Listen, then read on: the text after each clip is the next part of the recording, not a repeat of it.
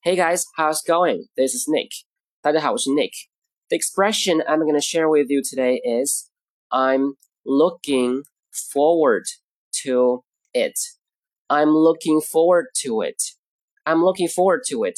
意思是我很期待。Look forward to 意思就是期待、期望或者盼望。再比如，I'm looking forward to my birthday. 我很期待我的生日。还有 ，I really look forward to the National Day holiday。我很期待国庆节假期。注意，这里面 to 呢是个介词，如果后面要跟动词，则需要跟动词的 ing 形式。例如，I'm looking forward to seeing you soon。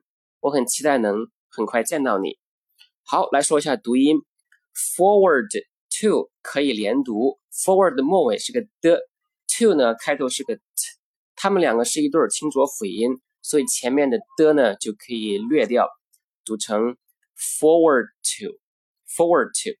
另外 to it 也可以连读，它属于元音和元音的连读，中间呢需要加一个 w 的发音 w，所以连读成 to it，to it。Okay，I'm looking forward to it. All right, that's it for today. I'm looking forward to talking to you next time. Take care, guys. Bye.